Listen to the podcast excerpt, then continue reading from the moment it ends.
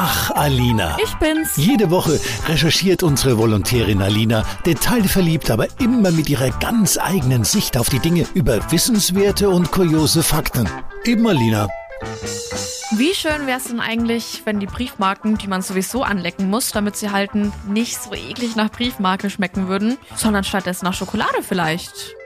Den Gedanken, den hatte jetzt nicht nur ich, sondern auch schon ein paar Belgier vor ungefähr zehn Jahren. Die haben nämlich eine Briefmarke entworfen, die nach belgischer Schokolade schmecken soll, wenn man eben die Rückseite abschleckt. Und die Schweiz, die hat es auch schon im Jahr 2001 vorgemacht. Deren Briefmarken haben zwar nicht nach Schokolade geschmeckt, aber dafür danach gerochen.